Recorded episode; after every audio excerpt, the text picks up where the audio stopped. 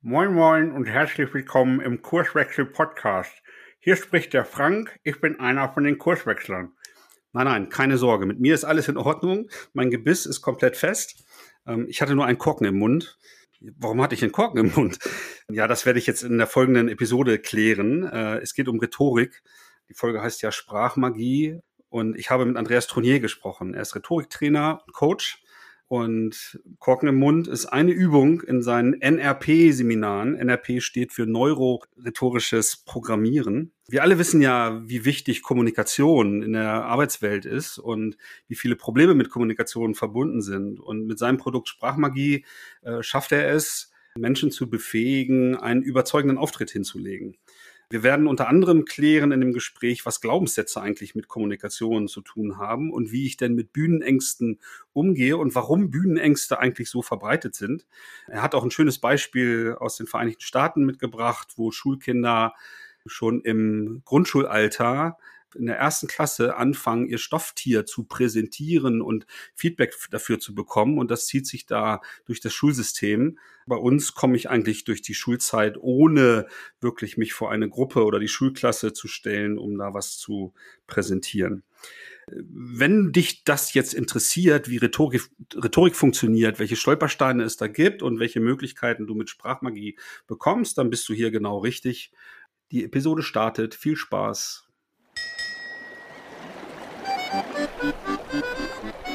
Hörst den Kurswechsel Podcast. Wir machen Arbeit wertevoll, lautet unsere Vision. Im Podcast sprechen wir über lebendige Organisationen, den Weg dorthin und die Nutzung von modernen Arbeitsformen.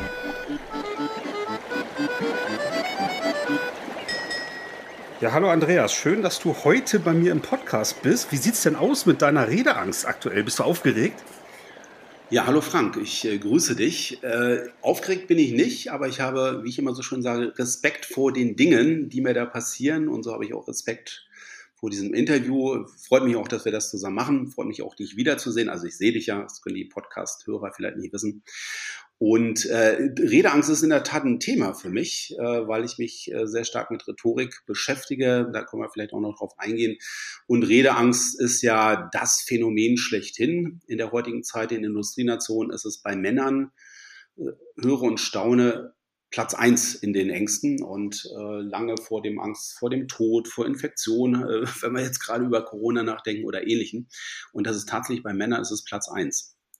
Du legst ja gleich los wie die Feuerwehr. Ja, ich bin bevor wir da so in, sorry. In, in, bevor, bevor wir da inhaltlich richtig äh, mal hingucken ja. oder hinhören, äh, äh, was so rund um die Themen äh, Rhetorik und Sprachmagie, so heißt ja deine Marke, ja. Äh, ne, alles so los ist. Ähm, stell dich doch den Hörern mal so vor. Was, was machst du denn so? Was hast du so äh, früher gemacht? Und das, damit die Hörer ein Gefühl dafür bekommen, mit wem ich hier heute im Austausch bin. Ja, mache ich gerne. Ich bin Andreas Tronier. Ich bin als Management-Trainer, Rhetoriklehrer und Coach tätig. Mache das, jetzt muss ich überlegen, seit mittlerweile mehr als 20 Jahren bin ich äh, unterwegs. Habe mittlerweile auch äh, viele Trainer engagiert. Also ich bin nicht mehr alleine unterwegs, sondern unter dem Label Sprachmagie mit der Firma NRP bin ich bundesweit und darüber hinaus international auch unterwegs und wir machen vorwiegend Rhetorik, nebenher noch Teamtrainings und so weiter. Aber unser vorrangiges Ziel ist, die Kommunikation mit Menschen und untereinander zu verbessern.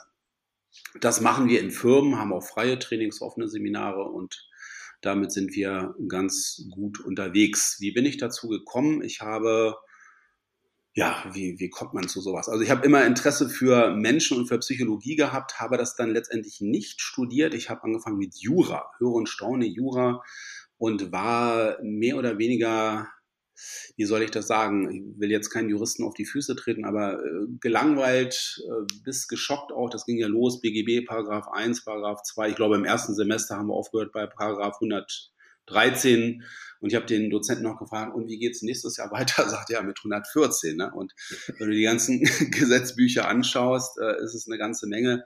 Da ist auch eine Systematik dahinter und so weiter, alles gut, aber das äh, war nicht so mein Ding. Bin dann umgeschwenkt zur Psychologie, habe allerdings einen Abschluss gemacht in den Verwaltungswissenschaften, also das, was man so mit, mit Jura wo man relativ günstig einen Abschluss machen kann, weil meine Eltern irgendwann gesagt haben, du Junge, mach hier mal irgendwie auch einen Abschluss und dann habe ich Diplom Verwaltungswissenschaften abgeschlossen, äh, Fachbereich Sozialrecht, habe in Versicherungen gearbeitet und mir ist aufgefallen, als wenn du da anfängst, ganz motiviert und äh, voller Inbrunst deiner Tätigkeit nachgehst, dass es äh, vielfach bei Menschen gar nicht äh, primär ums Fachliche geht, sondern um das Miteinander. Und da, wenn man noch feiner schaut, geht es um die Kommunikation. Wie gehen wir hier miteinander um? Und das ist mir in jeder Firma passiert. Und der Umgang ist nicht so unbedingt der beste. Und da habe ich mir schon damals gesagt, jetzt kommst du doch zur Psychologie, habe mich damit beschäftigt, mit Rhetorik, habe das nochmal gelernt. In einer Schule hieß es damals für Management, Training, Rhetorik und Coaching, zweieinhalb Jahre nochmal draufgesattelt, nebenberuflich und habe das von der Pike auf gelernt. Und bin seit dieser Zeit äh, am Markt, äh, habe das aufgebaut, diese Marke auch Sprachmagie unter einer besonderen Technik, das NRP, kann ich auch nochmal kurz erwähnen, dann später. Und seit dieser Zeit bin ich ganz gut unterwegs mit Rhetorik und Kommunikation. Ja, sehr spannend. Und vor ein paar Jahren haben wir beide uns ja auch kennengelernt, als genau. ich äh, sowohl hier und da mal so Schnupperseminare bei dir gemacht habe, ja. aber zu NRP, und da gucken wir ja gleich mal hin, was das eigentlich ist. Ähm, da habe ich ja auch mal ein Wochenendseminar äh, bei dir belegt, was ich auch in, in sehr cooler Erinnerung habe. Und Schön. da werden wir ja auch so ein bisschen mal die Hörer teilhaben lassen, äh, was da so, ähm, ja, was ich da so erlebt habe, aber auch oh, was okay. da heutzutage, das Produkt entwickelt sich ja auch weiter, hat ja auch mehrere Teile ja. äh, und so, ne? Also deswegen, ähm, genau. Ähm, ja, dann legen wir mal los. NRP war die, äh, war die Abkürzung. Ähm, mhm. ich, ich, weiß es ja nun, neurorhetorisches Programmieren. Ähm, aber was verbirgt sich aus deiner Perspektive dahinter? Welche Gedanken haben dazu geführt und ähm, was erwartet mich da? Genau, NRP, neurorhetorisches Programmieren, wie du schon gesagt hast. Was verbirgt sich dahinter? Also erstmal wird der interessierte Hörer merken und so einen Aha-Effekt vielleicht haben. Oh, das kommt mir irgendwie bekannt vor. Also die Nähe zum NLP, zum neurolinguistischen Programmieren ist nicht weit. Auch das ist auch so bewusst gewählt. Äh, wir haben uns äh, gesagt, ich bin auch NLP-Trainer, mache auch äh, Trainerseminare, Master- und Practitioner-Seminare. Äh, wir haben uns mit einigen anderen äh, Erfolgstrainern gesagt, das ist nicht alles zu Ende gedacht im NLP, was Kommunikation betrifft. Und wir machen daraus eine Marke, das NRP Neurorhetorisches Programmieren. Also alles das, was du merkst auf der Bühne des Lebens, alles was Präsentationen betrifft, was Referate betrifft. Äh, oder wenn du sagst, okay, ich muss jetzt ein Team leiten oder eine Abteilung leiten, wie mache ich das genau? Wie mache ich äh, so eine Ansagen, dass Mitarbeiter das auch verstehen. Da sind wir unterwegs und dann haben wir einfach gesagt, wir nehmen diese Ähnlichkeit und machen unser eigenes Ding dennoch daraus. Und so ist das entstanden, NRP, neurorhetorisches Programmieren. Das ist äh, zunächst mal das N. Neuro ist die neuronalen Verknüpfungen, spricht das an. Also alle, wie wir hier so unterwegs sind, haben bestimmte Art und Weise der neurologischen Verknüpfung. Also all unser Handeln ist in unserem Gehirn durch Synapsen in einer bestimmten Art und Weise verknüpft. Wenn ich in Hannover Seminare mache, äh, ist um die Ecke die MHH, Medizinische Hochschule Hannover, und da kommen manchmal nicht selten Ärzte oder Schwestern vorbei, die sagen, ja, mittlerweile kann man das auch nachweisen unter dem MRT, Magnetresonanztomographieverfahren, im Volksmund die Röhre genannt wenn man da reingeschoben wird, kann man genau sehen. Die sagen also, ein Arzt sagt, ich kann genau sehen, mit wem ich es da zu tun habe, ohne die Biografie dieses Menschen zu kennen. Ich finde das faszinierend. Also wir haben Motivationszentren, Sprachzentren, äh, Zentren für feinmanuelles Handgeschick, die sich wieder mit Sprache überlappen und so weiter. Also du kannst genau sehen an dem Gehirnscan, mit wem du es zu tun hast. Und ich finde das faszinierend.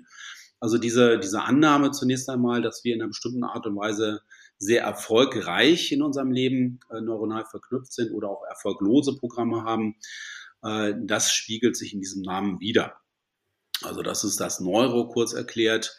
Äh, Rhetorik ist all das, wie wir halt äh, nach außen hin sprechen zunächst einmal. Es macht schon Sinn, genau um nachzuschauen, wie wie ich jetzt zum Beispiel meine Worte konfiguriere, wie, wie du äh, mich ansprichst und so weiter. Das macht schon Sinn, einfach mal genau zu schauen, bringe ich Sprachbilder rein, arbeite ich einfach nur so einen Text ab oder lockere ich das auf. Äh, wie mache ich das jetzt genau? Oder das Thema Schlagfertigkeit, das ist ja ein ganz wichtiges, dass man halt, gerade wenn man präsentiert, äh, auch schlagfertig sein sollte in der Tat, dass man jetzt nicht äh, irgendwelche Angriffe da entgegennehmen muss, sondern die sehr geschickt parieren kann, ohne jemanden zu verletzen, ohne jemanden bloßzustellen. Das kann man alles lernen. Reframing-Techniken, äh, sogar bis hin zu äh, ähm, hypnotischen Sprachmustern. Das wird dann richtig interessant bei NRP, bei Sprachmagie, dass man hypnotische Sprachmuster nutzt, um äh, die Dinge, die man, die Ideen, die man hat, besser an den Mann und an die Frau bringt und vieles mehr. Also das ist eine ganze Menge drin. Und was viele vergessen auch ein Stück weit, was wiederum Redeangst betrifft, die Rhetorik auch nach innen. Das heißt, ähm, viele vergessen einfach, wie rede ich denn mit mir selber? Und das ist ein, ein Riesenthema auch bei uns. Äh, das Thema Glaubenssätze. Wir haben, jeder von uns hat einen inneren Dialog. Meistens sind es auch mehrere Stimmen. Das gab mal Zeiten, wo es äh, eher, äh, wo jeder gesagt hat, nee, gibt's ja gar nicht oder ich äh, rede nicht mit mir selber. Das ist fast schon gefährlich gewesen. Aber das ist ganz normal, dass wir mit uns selbst reden. Und die Frage ist halt immer, unterstützt mich das im Leben? Also sage ich, okay, ich schaffe das, ich mache das, ich kriege das hin oder ah nee, lass das lieber im Podcast mit Frank, oh, das wird nichts oder so. Und je nachdem, äh, kann ich, kann ich von vornherein sagen, unterstützen mich diese innerlich gewählten Stimmen dann wird es 10, 20 Prozent besser oder reiße ich mich vor dem, was auch immer da beginnt, schon im Vorhinein runter und dann wird es halt eher nichts mit dem, was ich da mache. Ne? Es, es gibt, gibt, ja auch dieses Konzept der ähm, hypnosystemischen äh, Denkweise nach Gunter Schmidt beispielsweise. Also dazu ja. hatten wir sogar schon mal eine Episode hier in dem Podcast äh, gemacht. Das innere Team heißt die. Ja, die werde ich super. auch noch mal ja. äh, verlangen. Ob du nun Stimmen sagst oder inneres Team oder innere Anteile, das geht ja genau in diese Richtig. Richtung. Ne? Also ein Bewusstsein dafür zu entwickeln, wer ist da eigentlich gerade am Drücker, so, so wie ich handle gerade. Genau. Äh, und und ne, dem vielleicht auch mal also dem inneren Anteil, der da gerade am Drücker ist, auch mal höflichst zu sagen, tritt doch mal beiseite. Das ist gerade nicht förderlich, äh, was nicht, du da genau. tust. Und ja. ne, auch, auch zum Beispiel ähm, in, in ähm, meinen Coaching-Sessions, ich bin auch äh, ausgebildeter Personalcoach und ja. äh, nutze auch solche Dinge natürlich gerade auch bei Bühnenängsten oder äh, äh, Sprachängsten, die du, die, die du angesprochen hast, um genau da mal hinzugucken, ähm, was passiert denn da eigentlich unbewusst, wenn ich da auf eine Bühne treten soll oder auf vor eine kleine Gruppe treten soll, äh, um äh, ja und und ich zittere am ganzen Körper und es gelingt genau. mir einfach nicht. Ne? Ja. Ein mega mega spannendes Thema. Ähm, ja, also vielleicht gucken wir da tatsächlich kurz mal äh, noch mal ein bisschen genauer hin. Warum ist denn dieses Thema Redeängste ich nehme es so wahr, besonders hier in Deutschland so verbreitet. Äh, ist das international auch oder ähm, äh, ist das so ein, ja, so ein allgemeines Phänomen? Das ist in Industrienationen sehr stark verbreitet. Also bei Männern äh, tatsächlich Platz eins. Äh, das Interessante ist, Platz zwei ist die Angst vor dem Tod. Das muss man sich mal vorstellen. Also es gibt eine Statistik, äh, die besagt, also man muss sich das mal überlegen. Also wenn ich äh, sage, Frank, willst du eine Rede halten? Oder willst du sterben? Also statistisch gesehen würdest du sagen, ich will lieber sterben, als eine Rede äh, zu halten. Ne? Und das ist schon nicht ohne. Und äh, wir lachen jetzt vielleicht drüber, aber diese Angst, die kennen wir vielleicht auch aus der Schule oder aus dem Studium. Also ich habe selber Schulerlebnisse äh, gehabt, die mich letztendlich auch zur Rhetorik getrieben haben. Ich habe mal ein ähnliches Interview gehabt. Und äh, jemand fragte auch so die, die erste Wahrnehmung von Rhetorik oder die, die, oder haben Sie selber denn keine Redeangst? Dann muss ich auch kurz überlegen und dann fiel mir ein Erlebnis ein in der Schule, wo ich äh, in Sexualkunde als 14-Jähriger äh, über Verhütungsmittel ein Referat halten musste. Und justament an diesem Tag ist meine liebe Mitschülerin krank geworden. Ich weiß nicht, ob sie Redeangst hatte oder nicht. Ich musste das alleine machen und dann musste ich zum Schluss das auch noch zeigen und äh, irgend so ein Kondom über eine Reagenzglashalterung äh, zu ziehen, um das vorzumachen. Und das gelang mir nicht. Und die, die Klasse hat äh, maßlos gelacht und alles im, im äh, Folgenden, was in irgendeiner Form mit Reden zu tun hat oder mit Referate halten, das äh, hat sich bis ins Studium gezogen dann. Das war für mich sehr belastend einfach. Ne? Und ich glaube, diese Erlebnisse kennt ein Stück äh, weit jeder dass äh, wir alles, was, was mit Reden zu tun haben, nicht unbedingt ganz hoch ansiedeln, wo wir Hurra schreien. Ganz ursprünglich ist es aber eine Angst, äh, die Redeangst ist eigentlich die Angst vor der feindlichen Horde. Das muss man jetzt auch erklären. In Urzeiten, wenn man halt ähm, in der Gruppe war, dann konnte man halt sich ganz normal geben, auch ganz normal sich verständigen. Aber so wie man sich separiert hat, äh, wurde schon gefährlicher. Also so wie ich äh, aufstehe, wir, wir kennen das, wir sitzen noch im Kreis und wir können ganz locker uns unterhalten. Und wenn ich sage, Mensch, das ist ja total interessant, was du gerade gesagt hast, geh mal bitte eben nach vorne und sag das äh, der Gruppe, wo du eben noch äh, im Kreis gesprochen hast, sagt das von vorne in der gleichen Art und Weise, in, im gleichen Rhythmus nochmal. Und da haben wir genau dieses Phänomen, dass viele dann sagen würden, also es gibt eine Untersuchung, 60 Prozent würden sagen, nee, mache ich nicht. Ich bin nicht vorbereitet. 30 Prozent würden sagen, ja, äh, ich muss erstmal alles runterschreiben, erstmal eine Argumentation haben oder so und dann nächsten Mittwoch komme ich und dann mache ich das und 10 Prozent nur sagen gleich, okay, egal, äh, ich gehe gleich nach vorne und mache es. Also das besagt wiederum, dieses Phänomen Redeangst ist sehr, sehr verbreitet, nicht nur in Deutschland, sondern in Industrienationen, wobei Nationen unterschiedlich damit umgehen. Also wir sind in Deutschland nicht dazu prädestiniert, ähm, dieser Redeangst auch entgegenzusteuern. Ich sehe das gerade an meinem Sohn, der ist 17 Jahre alt in der 11. Klasse und der muss Referate halten, aber keiner sagt ihm, wie das geht. Also sowas wie, ähm, halte mal Blickkontakt, äh, wie stellst du dich überhaupt vorne hin? Das lernen die nicht. Aber du brauchst es dann halt später, ne, wenn du Führungskraft bist oder ja, Referate halten sowieso oder im Studium, du brauchst es halt irgendwann, aber keiner geht auf diese Feinheiten ein. Hm. Das ist äh, ein Phänomen, gerade in Deutschland, in USA, in anderen Ländern ist es, äh, wird, wird ganz anders damit umgegangen. Ja. Das ist, ähm, so wie ich dich jetzt eben verstanden habe, ähm, sind diese Erfahrungen, die ich dann mache, wie bei deinem Referat zum Thema so, äh, Sexualkunde, dann genau ja. die Auslöser für Glaubenssätze. Du hast den Begriff genutzt, ne? also sowas wie äh, ja vom Menschen reden, das tut nur weh oder so. Also irgendwelche Glaubenssätze, die mich eigentlich dann in der Zukunft dann davon abhalten, äh, das halt gerne zu tun und mich da auch drauf einzulassen. Ne? So und ich muss dann mhm. äh, vermutlich erst hart dran arbeiten, an mir oder sogar mit Unterstützung, um halt neue Erfahrungen zu machen, damit diese Glaubenssätze sich dann weiterentwickeln oder neue Glaubenssätze entstehen. Vorträge vor Menschen äh, machen Spaß oder so. Ne? Das wäre dann ja irgendwie ja. Die, die neue Erfahrung, die ich, die ich da mache. Ne? Oder hast du da einen anderen Blick drauf? Ähm, ähnlich. Also wir machen natürlich in unserem Leben bestimmte Erfahrungen, daraus bilden sich relativ schnell Glaubenssätze und wenn ich ein, zwei Mal diese Erfahrung gemacht habe oder eine Erfahrung, die sehr einschneidend ist, wie Gelächter der Mitschüler, die jetzt das auch gar nicht böse gemeint haben oder so, aber es war in dem Moment wahrscheinlich unheimlich lustig, äh, war wahrscheinlich ein Comedian-Start-up äh, von mir, was ich da gemacht habe, dann bilden sich natürlich Glaubenssätze. Und als 14-Jähriger ist es schlichtweg einfach peinlich. Und äh, das willst du halt nicht nochmal haben. Und dann Glaubenssätze, also jetzt für, für die Zuhörer vielleicht nochmal kurz erläutert, also einfach ein Erfahrungswert oder ein Belief, sagen die Amerikaner, der halt sehr stark immanent ist und du vermeidest zukünftig alles das, was in irgendeiner Form mit, mit Reden zu tun hat. Und so werden wir halt äh, auch groß und wir sind einfach eine Gesellschaft, die halt in der Regel auch nicht äh, Wert darauf legt, äh, vor anderen äh, großartig zu reden oder, oder zu glänzen.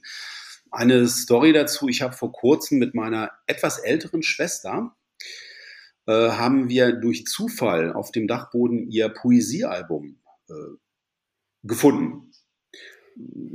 Für die, für die Zuhörer, ich weiß nicht, Poesiealbum, ist das noch ein Begriff? Wenn nicht, muss man es googeln oder die Eltern fragen oder so. Frank, du weißt, was ich meine? Poesiealbum? Auf jeden Fall. Auf ich jeden Fall. Ich sowas auch, ja. Genau, also da hat man so ne, von, von ihren Mitschülerinnen äh, insbesondere ähm, haben, haben die da ganz viel reingeschrieben. Und wenn man sich das mal so, so auf der Zunge zergehen lässt, ne, also ähm, sei bescheiden, sittsam und rein und nicht wie die stolze Rose, die stets will bewundert sein, wer das Lied äh, morgens so hoch anfängt, äh, dem frisst abends die Katze, so ungefähr ging das da also hin, seitenweise weg. Und guck mal, so werden wir groß. Also das sind ja auch gegenseitig äh, Poesiealben, so, so Sprüche fürs Leben. Und wenn man darüber hinaus denkt, sind wir nicht gerade eine Gesellschaft, die Mut macht, vor anderen zu sprechen. Und ich habe eine gegenteilige Erfahrung gemacht in den USA. Da war ich, kann ich es kurz erzählen oder ja, ja, ich, ich dich von deinen Fragen ab. Sorry, ich, ich bin. Nein, nein, nein. Ich, ich habe sogar eine Vermutung, was du erzählst. Das habe ich ja, okay. von vor Jahren äh, noch im Ohr. Da, da ging es, glaube ich, um Präsentation von Kuscheltieren und so weiter, oder? Ah, okay, Erzähl ja, ja, genau. Das geht, geht in die Richtung. Genau. Ja, ja, ja genau. Also kann ich kann ich kurz erzählen. Ja. Genau, also eine gegenteilige Erfahrung ist, äh, habe ich gemacht in den USA. Ich bin da einfach mal öfters unterwegs, weil ich mir Seminare anschaue dort, weil ich finde, die äh, gehen sehr geschickt mit Sprache um. Und dort habe ich eine Lehrerin kennengelernt im Flugzeug. Das ist ja auch ganz witzig. Ne? Also die fand ich optisch ganz interessant, habe die angesprochen und ich habe gesagt, ja, ich bin Trainer und Coach und so weiter. War erstmal gar keine Reaktion. Das ist in den USA fast normal. Das war so mein erstes Learning. Und dann habe ich gesagt, okay, was machst du so? Und sie sagte, ich bin Grundschullehrerin. Das ist genauso wie bei uns, erste bis vierte Klasse. Und dann haben wir uns verabredet und hab mir, ich habe ihr gesagt, ich will mir das mal angucken bei euch. Wie sieht das, wie sieht so eine Schule bei euch aus?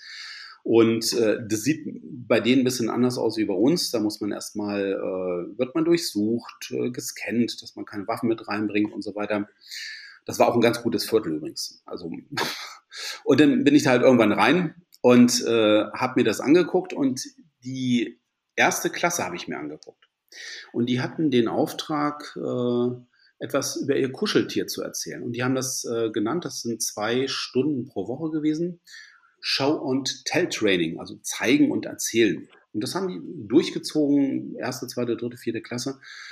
Und die haben halt die, die Herausforderung gehabt, von klein auf, ab der ersten Klasse, wie gesagt, zwei Stunden in der Woche etwas zu erzählen. Und wo ich da war, haben die einfach ihr Kuscheltier mitgebracht und die mussten nach vorne gehen. Und das ging manchmal auch nicht ohne Tränen ab. Und die haben ganz kurz was über ihr Pet, über ihr Kuscheltier erzählt und haben das in einer gewissen Art und Weise gemacht. Und die Lehrerin hat das sehr stark reflektiert. Wie hast du vorne gestanden? Hast du mal deine Mitschülerinnen und Mitschüler angeschaut und so weiter? Das würde bei uns bis zum Abitur wettig, äh, es sei denn, es sind sehr engagierte Schulen, die mich mal auch buchen oder Sprachmagie buchen. Unsere Trainer, die da unterwegs sind dann. Aber sonst im Lehrplan kommt das nicht vor. Und da hast du es ab der ersten Klasse. Dann habe ich gesagt zur Lehrerin, okay, super, habe ich verstanden, dann gib mir mal äh, zeig mir mal die vierte Klasse, wie sieht denn das da aus? Und äh, übrigens bei beiden Klassen musste ich erstmal was über Deutschland erzählen. Ich stand erstmal selber vorne, nachdem ich das auch in der vierten Klasse gemacht habe. Da habe ich mich gewundert. Unglaublich. Diese, diese 10- bis 11-Jährigen sind nach vorne gestürmt. Die konntest du gar nicht mehr festbinden. Und die haben sehr, sehr gut geredet. Brillant. Also die haben brilliert. Frei geredet, ohne Zettelchen und sonst was. Hatten ein gewisses Thema und haben einfach etwas über, über, ein, über die USA dann, über, ein, über einen Staat erzählt. Und ich war fasziniert, eingebunden und äh, war wirklich äh, fasziniert von dem, was da passiert ist. Und da habe ich mir auch gedacht, Mensch, in Deutschland hast du sicherlich bis zum Abitur kaum jemand, der dir erzählt, wie Rhetorik funktioniert. Und da kriegst du es frei Haus geliefert in der Schule. Und das macht was mit den Menschen. Und ich glaube, so Phänomenen wie Obama, diese, diese Lockerheit, äh, das, das findest du im Bundestag sehr, sehr selten. Und äh, wie der einfach erzählt und die Leute einbindet und gar keine englisch-deutsche Übersetzung braucht in dem Moment, wenn er in Berlin redet. Also ich, ich fand das sehr, sehr faszinierend. Und so eine, so eine Phänomen und so eine Männer und Frauen entstehen halt eher in Gesellschaften, die Rhetorik sehr, sehr stark ähm, nach vorne bringen. Mhm. Wir, wir als Kurswechsel sind nun Unternehmensberatung mit dem Schwerpunkt Organisationsentwicklung mhm. und das Thema Kommunikation überzeugen können, spielt natürlich in Organisationen eine riesengroße Rolle. Ne? Wenn ich jetzt irgendwie der, ja, der Inhaber oder Geschäftsführer bin, der eine Veränderung ankündigt oder ähm, wenn ich Abteilungsleiter bin und ich, ich möchte meine, meine Leute dazu einladen, ähm, keine Ahnung, mit Überstunden ein Projekt zu retten mhm. oder, oder, oder. Ne? Das kann ich ja auch rhetorisch auf die eine oder auf die andere genau. äh, äh, Richtung halt irgendwie hinbekommen halt. Ne? Deswegen ist das, äh, und deswegen sprechen wir auch relativ viel hier im Podcast über Kommunikationsthemen, weil ja, es halt ja, essentieller Bestandteil von Organisationsentwicklung ist, sich auch mit sowas zu beschäftigen. Ne? Das macht absolut genau. Sinn, klar. Also der, der Inhalt ist super wichtig, äh, Orga-Beratung und äh, absolut nur wie ich äh, das rüberbringe. Also es gibt ja immer das Was, der Inhalt. Ja, da sind wir, wir sind übrigens im internationalen Vergleich sehr, sehr fit, was Inhalte betrifft, die Deutschen. Nur das Wie, wie wir es rüberbringen, das ist halt immer die Frage. Und da brauchst du schlichtweg ähm, gute, gute Rhetorik. Du musst auch äh, körpersprachlich überzeugen. Ne? Wenn wir uns Gedanken machen, was heißt eigentlich Sprache? Und viele sind da halt nur äh, erstmal in den Worten unterwegs. Das ist absolut richtig, natürlich, aber auch, was mache ich mit meiner Stimme? Es gibt bestimmte Stimmmuster, die überzeugend wirken oder halt nicht überzeugend wirken. Da haben wir uns nie einen Kopf drüber gemacht. Es gibt einen Riesenpart Körpersprache und das allein wirkt schon sehr, sehr stark überzeugend oder eben nicht, wenn ich es nicht weiß ne? oder wenn ich es nie trainiert habe. Und das ist unser Ansatz von Sprachmagie da ranzugehen, klar. Ja, ja, lass, lass uns gerne mal näher reingucken in so mhm. ein Seminar äh, NRP beispielsweise. Äh, was erwartet mich da? Was sind denn Inhalte? Und wir können auch ähm, natürlich so die eine oder andere Übung vielleicht äh, äh, schildern. Äh, ja. ne? Im Vor Vorgespräch habe ich ja meine in meinen Erinnerungen gekramt, was äh, woran ja. ich mich noch gut erinnern kann und ich, ich sehe mich da förmlich noch mit, mit dem Korken im Mund sitzen oder so. Ne? Aber das ist jetzt schon so ein bisschen gespoilert. Ja. Vielleicht erstmal allgemein. Was, was erwartet mich in, in deinen Trainings? Was erwartet dich? Es erwartet dich eine, eine Performance deiner Persönlichkeit. Also was hinter Rhetorik sich immer verbirgt, ist, dass es sehr, sehr viel mit Persönlichkeitsentwicklung zu tun hat. Du wirst, äh, wir haben Wochenendseminare, die, die freien Seminare, du gehst Freitag rein und kommst Sonntag als andere Persönlichkeit wieder raus. Das heißt, wer vorne stehen kann, wer überzeugen kann, wer weiß, wie er seine Gestik äh, einsetzen kann, der wirkt, ist eine andere Persönlichkeit als äh, die Person, die es halt eben entsprechend nicht kann. Also es, äh, der Turbo wird eingeschaltet und äh, wir performen sehr, sehr stark. Wie das geht, das äh, geht sehr stark über erstmal über Körpersprache, dass man sich einfach ein paar Dinge bewusst macht, bevor man da auf die Menschheit losgelassen wird. Wie ist das überhaupt? Äh, das geht um bestimmte Haltungsformen. Es geht um, um die Abstände auch zum Publikum, wenn wir in Zweiergesprächen sind, welchen Abstand habe ich überhaupt zu Menschen. Es geht sehr, sehr stark über ein äh, körpersprachliches Signal des Blickkontakts. Was löst das überhaupt aus, wenn ich den bringe, den Blickkontakt, und wenn ich den nicht bringe? Es hat sehr viel zu tun mit bestimmten Gestiken, die kann man sehr stark eintrainieren auch. Äh, in der Politik sieht man es ähm, ein Stück weiter unserer Anteil zunehmend, dass äh, sehr stark auch auf Gestiken geachtet wird. Du kannst Mikrogesten äh, einbauen und äh, sehr, sehr vieles mehr. Und das ist ein Training schlichtweg, das dich erwartet in Sprachmagie 1 oder NRP 1. Und äh, das macht sehr, sehr viel mit dir. Und das äh, hat viel mit deiner Persönlichkeit zu tun, wo du, wie gesagt, am Sonntag anders rausgehst, also reingekommen bist. Und wenn man da eine Sicherheit hat, dann geht es halt um die Stimme, um Stimmmuster, es gibt überzeugende Stimmmuster, es gibt eher äh, dann hinterfragende Stimmmuster, die in der Rhetorik dann nicht so viel Sinn machen. Und es geht natürlich dann letztendlich auch, wie konfiguriere ich meine Sprache, wie kann ich bestmöglich überzeugen, wie bringe ich die Inhalte. Ne? Ich habe ja schon gesagt, das Was, da sind wir sehr gut aufgestellt. Bloß wie bringe ich die Inhalte denn rüber? Wie kann ich Metaphern einbauen? Dann geht es bis hin zu hypnotischen Sprachmustern. Das alles erwartet dich das ist nicht nur reine Theorie, sondern viel, viel auch mit Übungen verknüpft, die skurrilste Art und Weise sind. Wir haben viel ähm, aus dem Schauspielbereich auch übernommen. Und das macht auch Sinn, dass wir nicht schauspielerisch unterwegs sind, sondern dass ich dir und die und meine Trainer dir zeigen wollen, was dich zurückhält möglicherweise noch und wie du besser performen kannst auf der Bühne.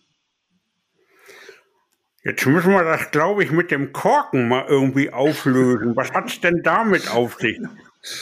Genau, was hat es mit dem Korken auf sich? Es gibt eine wunderschöne Übung, die dich deutlicher sprechen lässt. Wenn du äh, einen Korken in den Mund nimmst, in welcher Art und Weise müsste ich jetzt äh, zeigen, wir haben es leider nicht im Bild hier, aber äh, nimm, nimm einen Korken in den Mund, äh, guck halt, dass du ähm, deinen Speichelfluss unter Kontrolle bringst, habe ein Tuch dabei und da gibt es sehr viele Übungen. Äh, wir nehmen die Übung aus dem kleinen Hai.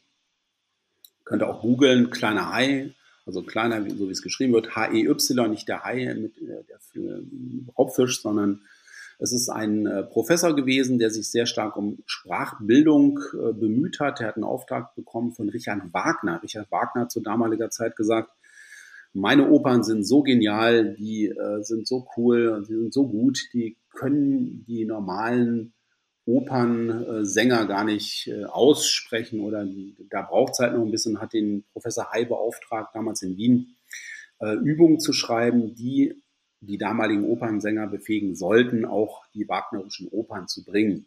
Und das ist ein Relikt, die sehr, sehr stark auch noch heute ihre Bedeutung haben. Wir arbeiten damit mit diesen teilweise skurrilen Sprachübungen. Das macht aber sehr viel Spaß, wenn du dich erinnern kannst weil wir auch in der Gruppe lernen, nicht, nicht, da wird keiner allein gelassen, aber es macht sehr viel Spaß, dass man einfach sich mal einen Korken im Mund nimmt, dann diese Übung aus dem kleinen Hai mit rübernimmt und dann einfach gezielt sprechen lernt. Das macht übrigens jede Schauspielschule. Ich war da auch mal ein paar Semester lang. Äh, gleich am Anfang hast du erstmal Übungen aus dem kleinen Hai, dass du dich so ein bisschen warm sprichst. Und äh, das macht sehr viel mit deiner Stimme, macht sehr viel mit deiner Intonation, so dass du super klar sprechen lernst und auch mit einer gewissen Art von Pausen. Also nicht inflationär dein Wissen gibst, hintereinander weg, wo die Leute dann denken, ja, war ganz nett, aber was hat er denn, er oder sie denn eigentlich gesagt? Äh, Wissen ist Schall und Rauch, sondern dass man auch mal lernt, ein paar Pausen zu setzen, mal mit der Stimme runterzukommen. Und das kannst du natürlich theoretisch, machen wir viel Theorie, aber Praxis lernst du gleich mit. Unter anderem das ist die Übung, die sogenannte Korkenübung mit dem kleinen Hai. Ja, wir werden das in den Shownotes auch gerne verlinken, dass die Hörer ja, cool. das auch bei Bedarf halt nachschlagen können. Mhm. Ja, ich, ich habe tatsächlich dann nach dem Wochenendtraining bei dir äh, damals ähm, die Empfehlung genutzt, dann auch während des Autofahrens beispielsweise einen Korken genau. im Mund zu nehmen und äh, da weiter, ne, es geht ja auch um Muskulatur, die ich dadurch ja. trainiere, ne, wenn, wenn ich ähm, so dann halt spreche und dann den Effekt dann halt einfach beobachte, wenn ich dann den Korken rausnehme, dass die mus trainierte Muskulatur dann halt einfach zu, für ein klareres Sprachbild dann sorgt. Also ich habe wirklich diesen Effekt damals gespürt. Schön. Wie bei vielen Dingen, äh, weiß ich nicht, wie nachhaltig das wirklich dann für mich als Person dann irgendwie war. Aber ich habe da ähm, damals sehr, sehr viel für mich mitgenommen. Also ich höre dich klar und deutlich. Auf jeden Fall, es muss, muss eine Wirkung gehabt haben. Auch wenn du Podcast machst, machst äh, ist ja jetzt nicht ein, den man da nimmt, der, der undeutlich spricht oder so. Insofern scheint es doch äh, seine Wirkung gehabt zu haben. Das stimmt. Ähm, jetzt ist es in der Rhetorik ja auch so in meiner Wahrnehmung, dass viele Menschen damit zu kämpfen haben, selber recht viele Füllwörter zu nutzen, mhm. äh, hm, sozusagen und diese Dinge. Ähm, hast du da Empfehlungen, wie ich mich so einer Herausforderung stelle? Ist, ist das auch Teil ähm, da, von deinen Seminaren, da an sich ja, zu arbeiten? Absolut. Klar, also es gibt, gibt sehr viele Füllwörter. Das größte Füllwort im Deutschen ist eigentlich eigentlich will ich dies, eigentlich will ich das. Ähm, das nächste sind, äh, was man nicht machen sollte, sind Konjunktive, gerade wenn klare Ansagen zu machen sind. Du hast das gerade angesprochen, auch von Führungskräften, wo man äh, Mitarbeiter motivieren will, Überstunden zu machen oder was auch immer, was völlig normal ist übrigens. Und äh, dann ergehen sich manche so in Konjunktive. Also die sagen etwas und nehmen es im gleichen Schritt halb wieder zurück. Und man wundert sich dann, dass Mitarbeiter dann nicht so motiviert sind oder sich eher sperrig verhalten. Äh, sprachlich ist das für mich dann eben doch nicht das Wunder, sondern wie man dann seine Sprache wiederum konfiguriert. Das, das ist sehr, sehr wichtig. Also wir arbeiten damit, dass man viel noch erstmal zeigt, äh, durch, durch Feedback, durch Kameratraining übrigens auch, wo sind denn meine Füllwörter, weil viele sagen, merken das gar nicht. Also wir, wir sind ja eher unbewusst bei der Sprachbildung, reden hintereinander weg unsere Inhalte und ähm, das ist dann eher so vielfach über, über Feedback eine Rückmeldung äh, zu geben und äh, dann ein Kameratraining auch. Also einer äh, Teilnehmerin habe ich zum Beispiel gesagt, du, du sagst fast in jedem zweiten Satz im Endeffekt, äh, im Endeffekt dies, im Endeffekt das und sie sagt, nee, mache ich nicht. Doch, das machst du. Nee, mache ich nicht, Andreas. Sag ich, du, ich nehme dich jetzt mal auf und sie hat sich gewundert, weil, weil ihr das überhaupt nicht bewusst war. Sie hat sich selber nicht mehr gehört. Und das ist, glaube ich, auch ganz wichtig, dass wir da mal uns durchkerchern, buchstäblich, wie rede ich mit anderen, wie rede ich natürlich auch mit mir selber wiederum im inneren Dialog und das macht sehr, sehr viel mit uns. Und du wirst in der Tat dann auch eine andere Persönlichkeit, klar. Ja. Ähm, hast du vielleicht noch irgendeine andere Übung parat, die wir den, den Hörern irgendwie äh, schmackhaft machen könnten? Also irgendwas, wo ich, wo ich irgendwie merke, äh, wow, das ist, das interessiert mich, da, darüber will ich mehr wissen oder, oder so? Ja, also was ich habe schon angesprochen, wir haben jetzt äh, viel über, über Inhalte gesprochen, wie können wir die besser an den Mann und an die Frau bringen. Wir haben ein Stück weit über Körpersprache gesprochen, so noch ein Riesending auch von, von Körpersprache her. Äh, ich würde als eine Übung, würde ich mal sehr bewusst ähm, an die Zuhörerinnen und Zuhörer appellieren, mal bewusster Gestik einzusetzen. Und zwar eher im positiven Bereich. Also dass man einfach mal die Hände über den Ellenbogen bekommt, also wenn man die Hände, äh, die Arme einfach mal so locker hängen lässt und eine gedachte Linie zwischen den Ellenbogen bildet und dass man die, die Arme und Hände mal über, diesen, über diese Linie kriegt. Wenn man gerade auch öffentliche Reden hält, bei vielen sieht das äh, ja, sehr inaktiv aus und wenn ich gerade motivieren will, wenn ich aktivieren will, wollte ich selber auch eine aktive Körpersprache haben. Das ist das eine. Das trainieren wir übrigens sehr, sehr stark im, im Seminar. Äh, es hat eine unheimliche Wirkung. Es hat eine unheimliche Wirkung, wenn ich diese, diese Gestik mit einbringe. Und der Bereich Stimme, das möchte ich ähm, kurz erläutern, ist sehr, sehr wichtig übrigens auch, wie ich die Sätze an den Mann und an die Frau bringe. Ich sollte überwiegend Bogensätze nutzen. Das mache ich jetzt zum Beispiel sehr, sehr stark, indem ich das, was ich sage, übertreibe jetzt vielleicht auch ein bisschen, um es zu verdeutlichen, dass ich am Satzende die Stimme mal nach unten bringe. So, dass ich halt auch mehr Pausen lassen kann und so, dass meine Inhalte auch besser wirken, indem ich am Satzende mal die Stimme runterziehe. Viele von uns, und das ist jetzt das andere Stimmmuster, jetzt wechsle ich auch das Stimmmuster, bringen einen Inhalt nach dem anderen. Das ist auch noch so interessant. Und wenn ich jetzt noch so weiterrede und äh, die tollsten Inhalte bringe von Rhetorik, von Sprachmagie, vom neurorhetorischen Programmieren und mir den Wolf erzähle und der am Satzende immer die Stimme nach oben ziehe, so wie ich es gerade mache, da bringe ich viele, viele Inhalte, aber die verpuffen so in der Luft, weißt du? Und das macht wenig Sinn. Und wenn ich jetzt, jetzt wechsle ich wieder mein Stimmmuster am Satzende mal die Stimme ein bisschen runterbringe, übrigens 80 Prozent meiner Inhalte sollten auch so gebracht werden innerhalb einer Rede, äh, da macht es viel, viel mehr Sinn. Und so wirken Inhalte erst richtig. Und äh, dass wir auch von der Denke weggehen bei der Rhetorik, es ist nicht, halt nicht nur Inhalt, sondern es geht sehr stark über die Stimme, es geht sehr, sehr stark über die Körpersprache. Das eine bedingt das andere. Also wir haben eine Dreiteilung Körpersprache, Stimme, Inhalt. Und wenn man die kongruent lernt, auf der Bühne zu präsentieren, die Bühne muss auch nicht groß sein. Das kann auch ein Team sein. Das kann, das können vier, fünf Leute sein. Das können aber auch gerne 500 äh, oder 5000 sein. Das ist völlig egal. Du hast äh, letztendlich auch die, in etwa die gleichen Regeln.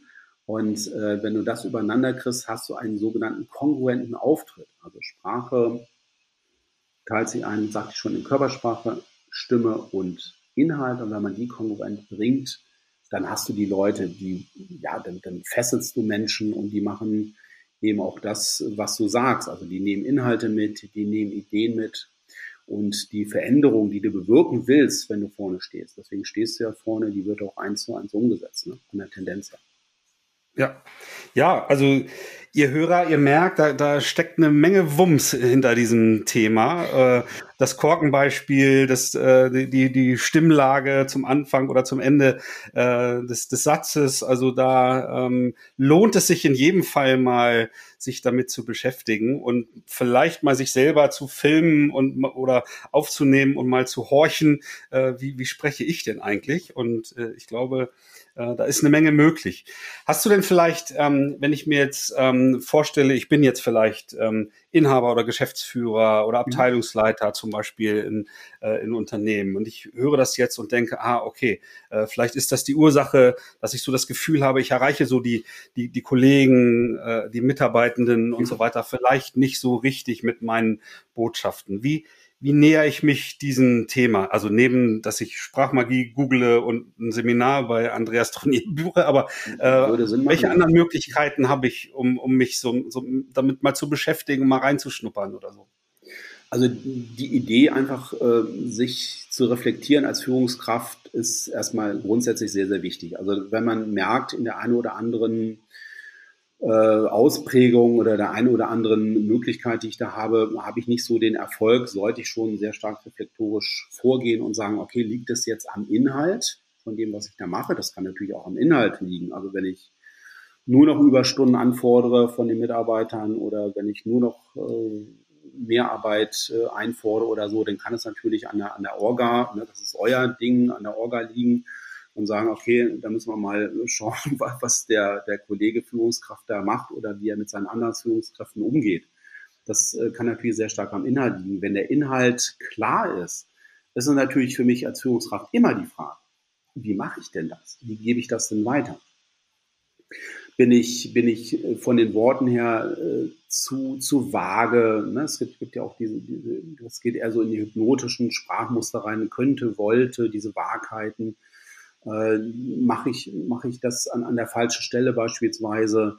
Liegt es am Stimmmuster? Hinterfrage ich mich selber gerade im Moment, wenn ich am Satzende die Stimme nach oben ziehe äh, bilden sich viele kleine Fragezeichen in den Köpfen der, der Zuhörerinnen und Zuhörer zu meinem Team, äh, zu dem ich beispielsweise rede, unbewusst übrigens. Und das wirkt dann halt nicht überzeugend. Und die Leute gehen raus aus einer Veranstaltung und sagen sich, oh, ja, mache ich vielleicht oder so, aber äh, als Führungskraft denke ich, Mensch, ich habe das doch super klar äh, dargestellt und so weiter. Und die Leute machen das nicht. Was ist es denn nun? Und da sollte ich halt immer, glaube ich, als Führungskraft, geht mir ja genauso äh, reflektorisch unterwegs sein, woran liegt es denn? Und ähm, ich muss halt dann die Instrumente entsprechend wählen. Das kann jetzt Rhetorik sein, wenn ich merke, okay, orgamäßig bin ich super aufgestellt, ich habe eine, eine klare Botschaft, ich kann sie halt nicht so vermitteln, dann muss ich halt in den Bereich der Rhetorik gehen, ganz klar. Oder äh, liegt es an, an der Orga? Muss ich da erstmal schauen, wie, wie kann ich da äh, vorgehen? Und dann, glaube ich, bin ich bei Kurswechsel ganz gut äh, aufgehoben, da mal einfach Ansprechpartner zu suchen und das durchzukerchern. Ne? Und äh, letztendlich kann ich auch die falschen Mitarbeiter haben. Daran kann es natürlich auch liegen.